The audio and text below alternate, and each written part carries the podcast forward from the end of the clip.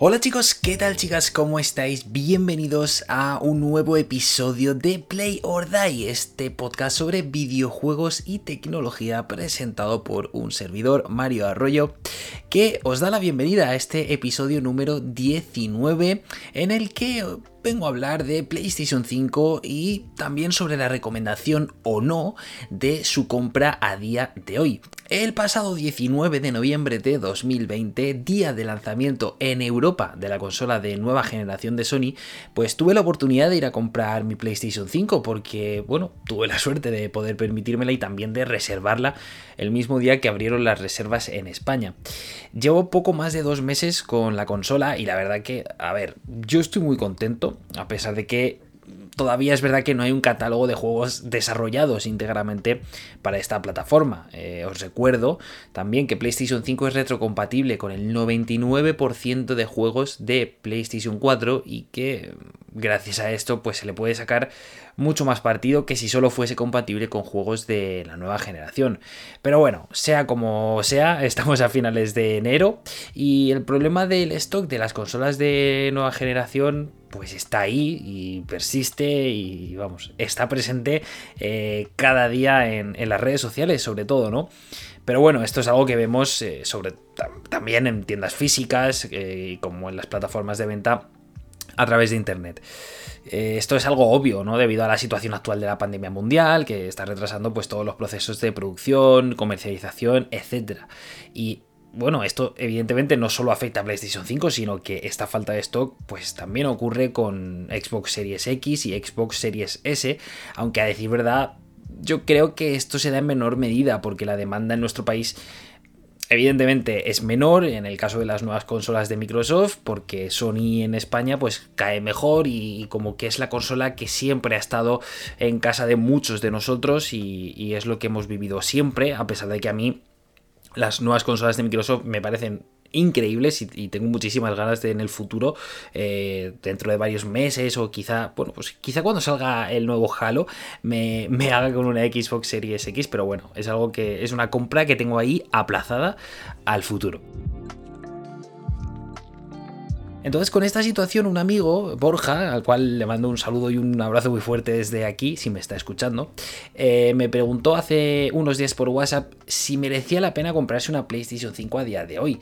Y sinceramente creo que es una pregunta buenísima y me hizo pensar muchísimo y por eso realmente estoy aquí en este episodio 19 de Player Day contándoos mi opinión, ¿no? Todo lo que opino sobre, sobre esto. Entonces, a ver, yo creo que cada vez que hay un cambio de generación en lo referido a las consolas de videojuegos, pues siempre hay muchas ganas, siempre hay mucha expectación por parte de los jugadores y es algo lógico, ¿no? Al fin y al cabo esto es algo que ocurre cada 6, 7, 8 años y es normal dejarse llevar por la ilusión y por el hype.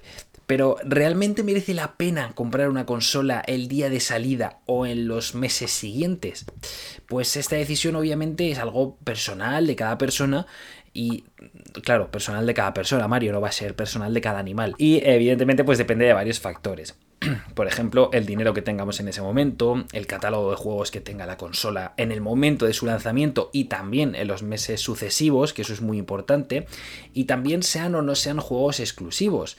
También hay que tener en cuenta los diferentes fallos de hardware y software que puedan desarrollarse, que aunque son pocos, pues siempre hay alguno y en esta generación pues también lo hemos tenido. Yo en el caso de PlayStation 5, por ejemplo, no me ha pasado nada realmente, alguna vez se me ha crasheado algún juego sobre todo me pasó con el Spider-Man Miles Morales, pero sí que sé de amigos que han tenido que restaurar toda la consola a valores de fábrica porque no les llegaba a instalar bien los juegos, les daban muchos errores, en fin, los típicos fallos que suelen ocurrir en muchas ocasiones, eh, sobre todo en los primeros días de, vida de un dispositivo de estas características. Eh, también hay que tener en cuenta, por ejemplo, eh, si vamos a tener amigos o conocidos que también se la vayan a comprar ese día, que parece que esto es una tontería, pero hay mucha gente que esto lo valora un montón. Eh, y también hay que valorar si todavía hay juegos de la anterior generación a los que todavía no has jugado y tienes pendientes. En fin, como veis, hay muchos factores que hay que tener en cuenta. Y si nos centramos en la actualidad y en PlayStation 5 concretamente, pues hay varios apartados o posibles escenarios que contemplar. Imaginemos que queremos la Play 5 para jugar únicamente a juegos nuevos, juegos que están desarrollados para esta consola. Bien, en este caso yo personalmente no la recomendaría debido al poco catálogo que hay a día de hoy. Además, el salto gráfico de los últimos juegos de PlayStation 4 a los juegos nuevos de la actual generación no es algo trascendental, como podíamos imaginarnos muchos, y evidentemente no hay un cambio visual lo suficientemente atractivo eh, como para decir, oye, quiero esta consola ya, porque merece muchísimo la pena a nivel gráfico.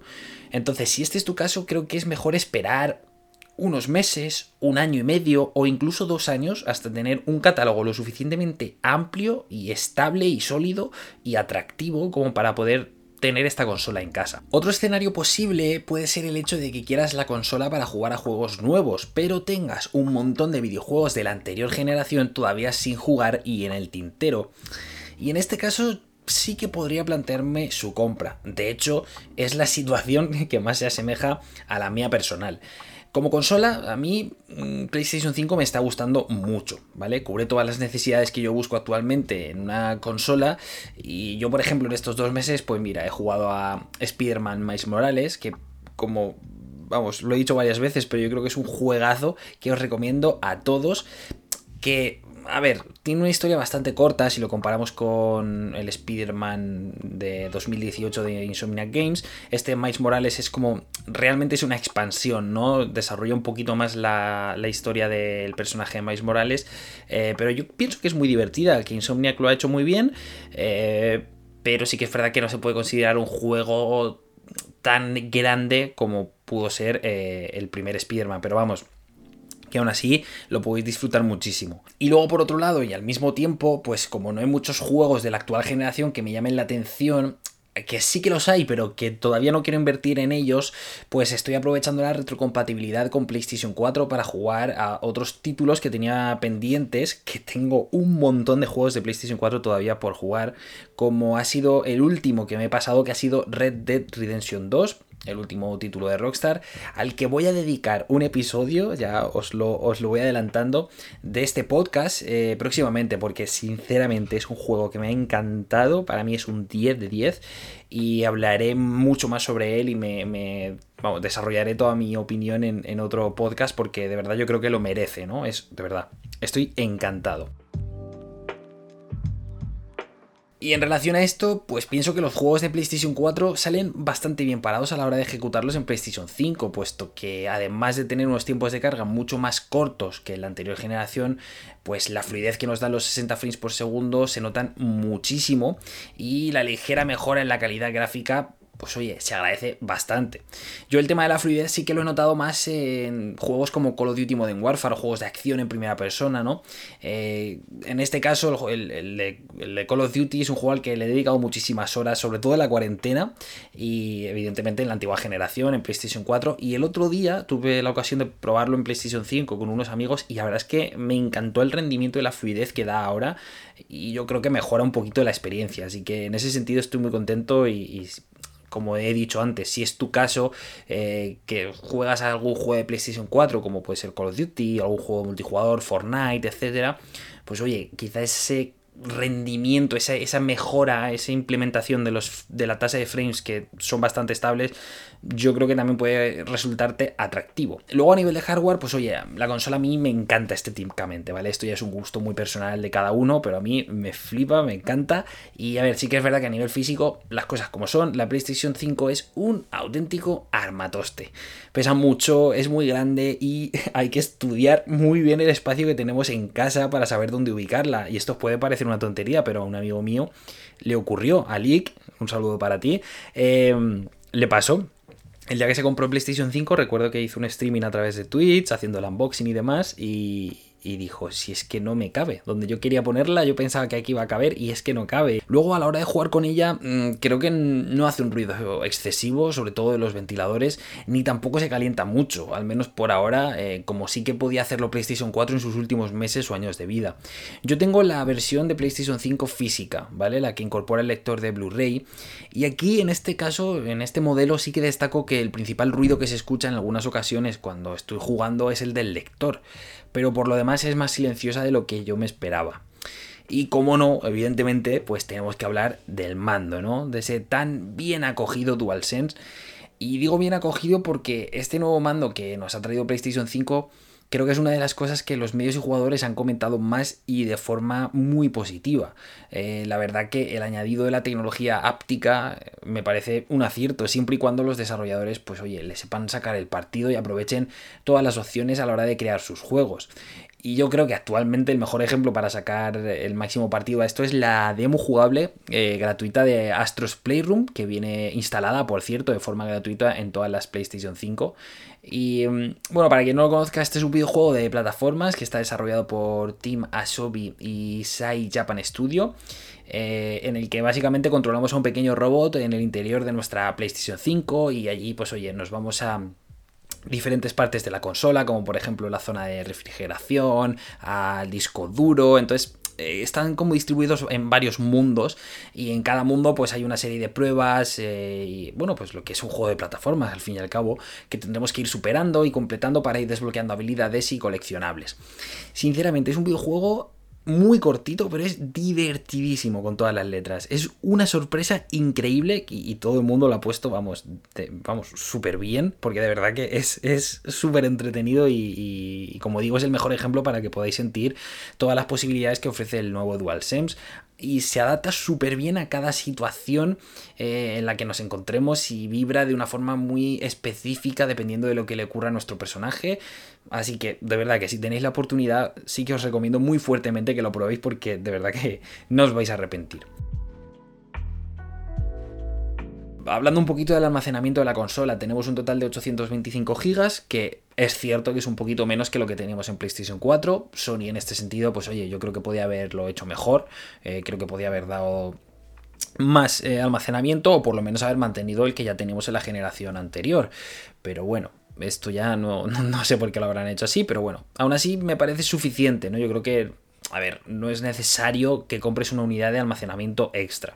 Yo soy partidario de tener en la memoria de la consola únicamente aquellos juegos o aplicaciones que más utilices o que juegues de forma recurrente o que te estás pasando en el momento, ya que tampoco es necesario que tengas todos los juegos de PlayStation del mundo instalados en la consola. Pero bueno, obviamente esto en función del gusto de cada uno y cada uno puede hacer lo que quiera. Pero como he dicho, sí que es verdad que Sony quizá podía haber ampliado un poquito más este almacenamiento. Entonces, eh, para concluir, para resumir, eh, yo creo que os recomiendo que valoréis muy bien vuestra situación personal actual a la hora de hacerlos con una PlayStation 5 o una Xbox Series S o Series X, ya que bueno, yo creo que todo lo que os he comentado se puede aplicar en su mayoría también a las consolas de Microsoft. Em, analizad muy bien para qué queréis utilizar la consola y si realmente os compensa tenerla ya, de ya de ya, o si en cambio pues podéis aguantar con vuestra consola actual y esperar un poquito más a comprarla en el futuro. Si queréis comprarla ya, os deseo muchísima suerte, ánimo y paciencia, ya que, como os he dicho al principio, no hay mucho stock y os recomiendo, hablando de esto, que estéis muy atentos a, redes sociales de los, de los comercios, tanto físicos como online, en los que distribuyan las consolas, ya que allí eh, se suele comunicar cuando abren el periodo de reservas o cuando van a tener stock. Así que puede ser un método bastante útil eh, para poder conseguir eh, una de estas consolas en el futuro. Y de hecho también hay varios perfiles en Twitter que se encargan de buscar y comunicar continuamente, prácticamente cada día, el stock de la mayoría de, distribuidores y lo comunican casi de inmediato. Yo os recomiendo una cuenta que sigo desde hace un montón de años, eh, que se llama, creo que se llama Ofertas por Juegos que incluso tienen un canal en Telegram eh, o un grupo eh, donde también van dando noticias sobre esto y sobre, bueno, evidentemente muchas más cosas del mundo de los videojuegos. Así que, oye, si os resulta útil, pues quizá ahí podáis, podáis si estáis rápidos, encontrar una consola el día que haya stock este sería todo. Eh, espero que os haya gustado este episodio número 19 de Play or Die, eh, hablando sobre, sobre PlayStation 5, recomendando o no su compra. Esto ya, como os he dicho, va en función de cada uno. Y ahora espero vuestros comentarios, vuestras opiniones, eh, tanto en la plataforma de podcast habitual que, que, utilices para escucharme, como a través de mi Twitter, arroba envy41, para que me deis vuestra opinión sobre si tenéis ya las nuevas consolas de, bueno, de la nueva generación en vuestra casa o si todavía estáis esperando a, que haya stock o si vais a esperar mucho más tiempo para comprarla. Así que por mi parte nada más, muchísimas gracias por estar al otro lado, ya sabéis que todas las valoraciones, comentarios, críticas se agradecen un montón eh, y nosotros como siempre nos escuchamos en el siguiente podcast. Espero que seáis muy felices y que hagáis mucho el amor. Adiós.